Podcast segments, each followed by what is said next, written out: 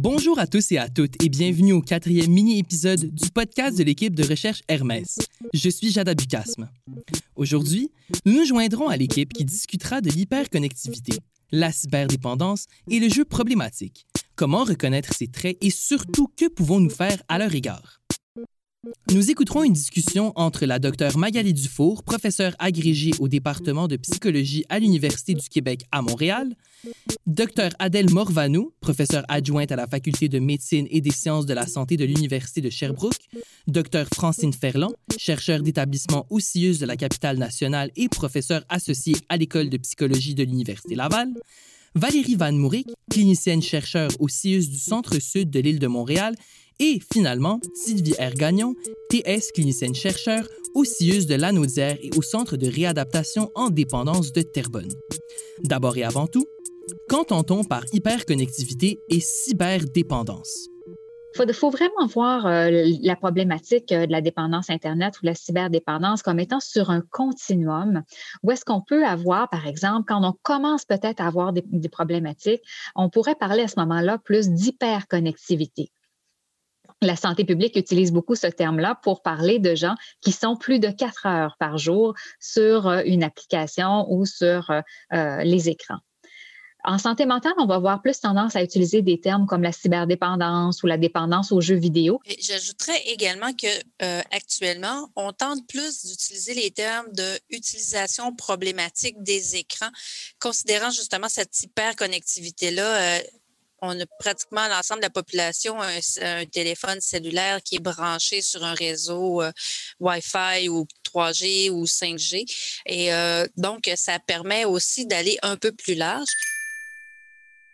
Le problème de gaming, il faut euh, penser que c'est quelqu'un qui a perdu le contrôle de l'utilisation euh, de, des, jeux vidéo, euh, qui va être, on va parler d'une certaine obsession. Hein. donc, sa vie va être centrée autour de l'utilisation des réseaux, pas des réseaux sociaux, pardon, mais des, jeux vidéo, et également qui va bien entendu éprouver des conséquences cliniquement significatives. De mon côté, euh, en clinique, euh, effectivement, les gamers qui viennent euh, nous rencontrer parce qu'ils éprouvent un problème, disent, affirment avoir un problème de gaming, vont rapporter effectivement cette perte de contrôle-là et ils vont rapporter également des impacts négatifs, donc des méfaits sur l'ensemble de, de leur sphère de vie. Euh, par contre, ce qui me semble aussi important de regarder au plan de la clinique, c'est euh, est-ce que euh, en présence de ces critères-là, en plus de la présence de ces critères-là, donc de, de, de, la perte de contrôle, de, des impacts négatifs, l'envahissement de la pensée, est-ce que notre, notre utilisateur, est-ce que cet adolescent-là qui vient nous voir fait un usage compensatoire de, des jeux en ligne. C'est-à-dire, euh, est-ce qu'il compense des besoins qu'il n'arrive pas à satisfaire euh, hors ligne ou dans la vie de dans sa vie de tous les jours. Donc, est-ce que son jeu répond à un besoin euh, de, valorisation, un besoin de plaisir? Euh, Est-ce que c'est en ligne qu'il trouve finalement son sentiment de compétence qu'il ne trouve pas hors ligne? Est-ce qu'il vient répondre à un besoin de socialisation qu'il n'arrive pas à, trouver hors ligne? Donc, pour moi, cet usage compensatoire là est un indice clinique hyper signifiant pour déterminer effectivement s'il y a euh, s'il y a problème ou non. Une des choses que j'ai pu remarquer, si je fais le parallèle avec les autres dépendances, comme par exemple le jeu pathologique ou encore euh, les troubles d'utilisation de substances comme l'alcool, c'est que chez les joueurs de jeux vidéo, il y a vraiment un déséquilibre dans les différentes sphères de vie. Ça, ça va, ça va vraiment se traduire par un déséquilibre du temps qui va être investi dans d'autres choses que les jeux vidéo, au, profit du temps passé sur les jeux vidéo. On vit un problème de gaming quand on vit des difficultés de fonctionnement ou encore euh, quand la personne a vit une grosse détresse euh, significative liée à l'utilisation d'Internet pour jouer. Concrètement, ça va se traduire par la présence d'idées suicidaires. Pour certains, une grande souffrance chez le, chez le joueur qui peut avoir des idées noires. Euh, et il va pas voir comment il va pouvoir s'en sortir. Il est vraiment, vraiment très mal. Puis ça peut aussi être un joueur qui parvient plus à réaliser ses activités quotidiennes, comme par exemple se laver, aller à l'école, au travail, dormir, euh, toute activité qu'il a l'habitude de faire normalement. Effectivement, la ligne n'est pas facile à tracer euh, entre ce qui est ou ce qui n'est pas un problème, surtout auprès des adolescents. Euh, en clinique, c'est encore plus difficile de tracer cette ligne lorsqu'on est devant un adolescent qui, qui part, en fait, qui consulte dans, nos, dans, dans les centres de réadaptation. Euh, ce qu'on dit souvent, ce qu'on a compris assez rapidement, c'est que le critère heure euh, est un critère bien sûr, c'est-à-dire le nombre d'heures qu'on passe à utiliser un jeu est un, critère qui est signifiant, mais, mais non déterminant à lui seul. Euh, bien sûr, il faut regarder euh, la sévérité des impacts négatifs, des méfaits qui sont associés. Euh, pour, euh, on, croit en fait que la sévérité des méfaits est, plus, euh, plus, est un facteur plus déterminant pour tracer cette ligne. Euh, donc, les impacts, les méfaits qu'on a observés, euh, qu'on observe chez les adolescents qui ont perdu le contrôle euh, de leur utilisation des jeux en ligne, euh, les, méfaits les plus souvent observés sont la baisse des résultats scolaires, par exemple. Euh, est-ce qu'il y a des investissements des relations sociales, familiales? Est-ce qu'il a perdu un intérêt pour ses activités euh, hors ligne? Est-ce qu'il a abandonné ses sports préférés? Est-ce que son l'utilisation des jeux euh, a un impact sur ses activités de vie quotidienne, sur son sommeil, sur son humeur? Donc, euh, c'est davantage la sévérité des méfaits que nous allons observer plutôt que strictement le nombre d'heures qu'il passe euh, en ligne. Euh, c'est comme si on observe, pour tracer la ligne, donc c'est comme si on, observe s'il y a un renversement de l'agenda de vie. Comme Sylvie l'a mentionné, cette ligne n'est pas toujours visible ou claire à distinguer. De par ses expériences cliniques, Valérie a un autre point qui nous aidera à mieux visualiser cette ligne.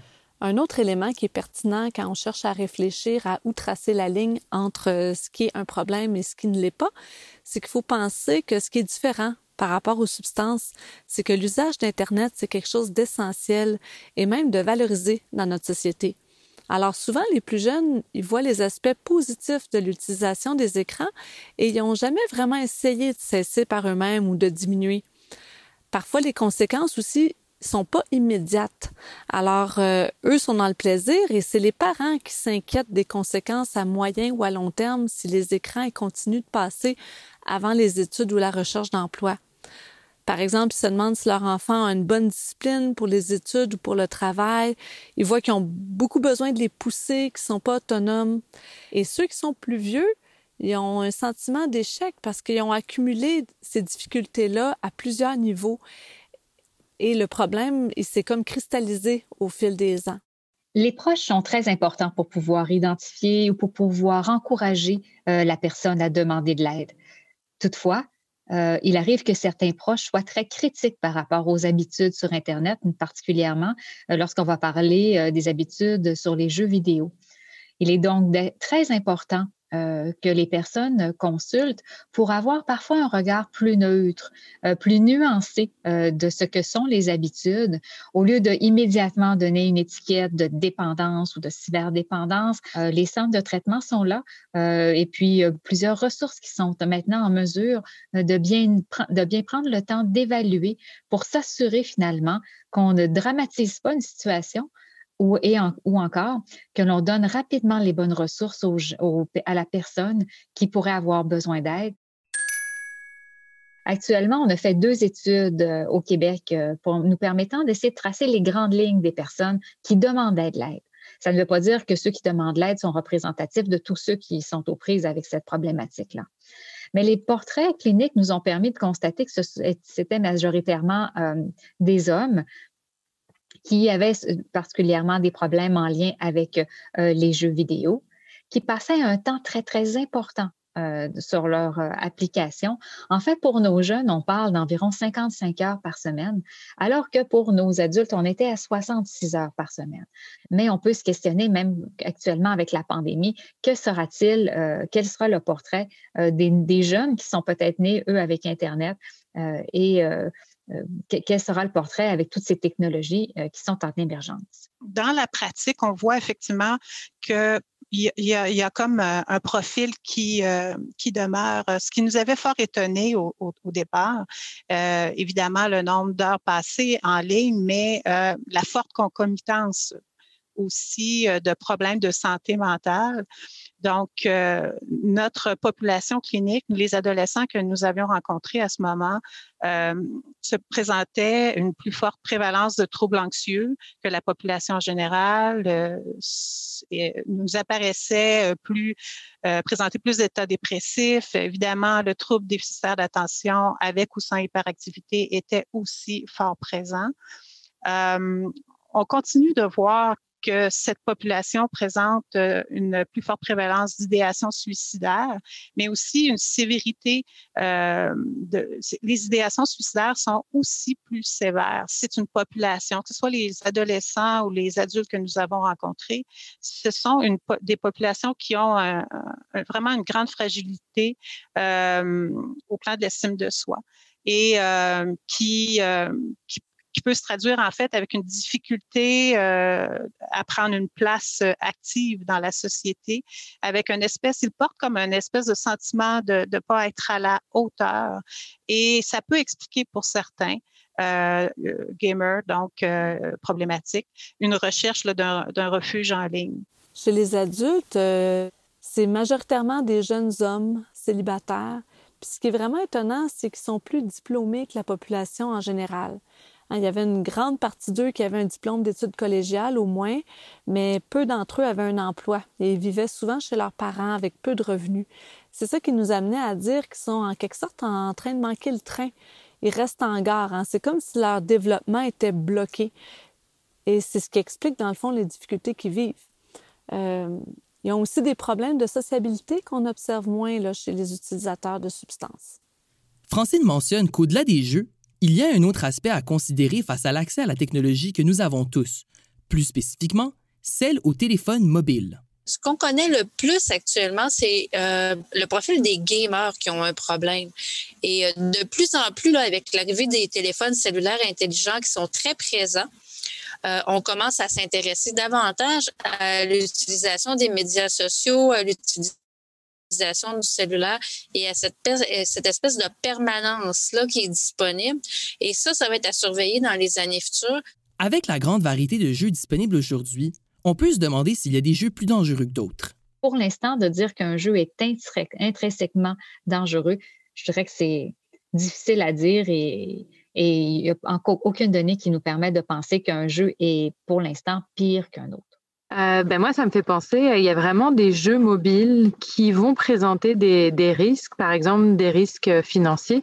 Ces jeux mobiles-là, ben, ils paraissent pas comme, comme vraiment dangereux, ça a l'air vraiment très anodin. Par exemple, Candy Crush, ben, ça va proposer des micro-transactions pour pouvoir passer à des niveaux supérieurs et vient avec ça des risques financiers. Euh, pour des personnes qui, par exemple, seraient déjà à risque d'avoir une dépendance ou qui ont déjà vécu des problèmes de jeux de hasard et d'argent, ça pourrait les inciter à dépenser de l'argent dans ces jeux mobiles. Donc, euh, comme dans et avec les dépendances euh, classiques, les dépendances avec substance, ben, je pense qu'on a chacun, chacun essaie de trouver sa substance qui va répondre à, à ses besoins et qui va venir compenser en fait certains besoins. Pour différents joueurs, ça va répondre à différents besoins, leur adhésion à certains jeux. Faut regarder, des fois, ça s'inscrit dans une communauté, ça s'inscrit dans une passion pour un jeu qui va être renforcé par d'autres personnes à qui ils vont parler du jeu, par exemple. Donc, quand on regarde leur utilisation, c'est pas uniquement le fait de jouer, c'est aussi le fait de suivre d'autres joueurs, de se renseigner sur les jeux, de parler du jeu. En fait, les jeux permettent à la fois de renforcer, donc d'augmenter l'estime de soi. Hein. Les jeux ont été construits pour nous dire que l'on est bon. C'est très rare qu'on a des moments dans notre vie où est-ce qu'on se fait dire plusieurs fois par jour, voire même parfois plusieurs fois par heure que l'on est excellent, qu'on s'améliore, qu'on est utile. Euh, et les jeux, c'est exactement ça. Donc, ça nous renforce, hein, ça nous dit, ça nous complimente. Et par ailleurs, euh, non seulement ça nous renforce, mais ça nous donne des défis. Et des défis qui sont à notre mesure parce que les, euh, les jeux vont être en mesure de s'adapter un peu à nous il y a vraiment cet engouement pour certains jeux. Ça va être lié à la manière dont ces jeux vidéo ils sont structurés. Par exemple, leurs caractéristiques, elles sont très accrocheuses. Euh, le fait que le joueur il soit représenté par un avatar euh, que lui-même va créer, qui va pouvoir façonner comme il, comme il le veut. qui peut le faire évoluer. ça, tout ça, c'est vraiment des caractéristiques qui vont, qui vont accrocher le joueur le fait que les interactions soient aussi simultanées dans l'environnement de jeu avec les autres joueurs, c'est aussi une caractéristique importante parce que euh, ça va permettre de se sentir faire partie d'une communauté de joueurs, une communauté virtuelle qui compte euh, vraiment énormément pour le joueur. Une autre caractéristique qui va être accrocheuse, c'est que le jeu, il n'y a pas de fin. À n'importe quel moment de la journée ou de la nuit, 24 heures sur 24, en fait, euh, le joueur peut se connecter et jouer avec d'autres joueurs. Maintenant que nous comprenons mieux comment reconnaître les habitudes problématiques et la cyberdépendance, que peut faire une personne en cas de besoin d'aide? Actuellement, si quelqu'un a besoin d'aide, euh, la première étape, c'est euh, sans doute de téléphoner à son CIS au qui euh, va s'occuper de, référer euh, la personne au centre de réadaptation en dépendance de sa région. Actuellement, l'ensemble des centres de réadaptation en dépendance, donc l'ensemble des CCCIUS, devraient offrir un service euh, d'aide aux gens qui ont un problème de dépendance à Internet, d'utilisation problématique des écrans.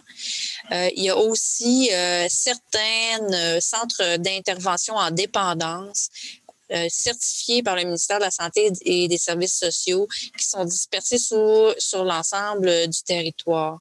Les dernières années ont permis l'élaboration de nouveaux outils euh, pour commencer à détecter et à évaluer euh, les personnes dépendantes à Internet. Et actuellement, avec plusieurs centres de traitement au Québec, on est à développer les traitements de façon à ce qu'ils soient les plus efficaces possibles pour aider euh, les personnes cyberdépendantes. Par ailleurs, les proches également des, personnes qui ont des problèmes peuvent recevoir de l'aide euh, dans les CIS et les CIUS et ces services sont également gratuits.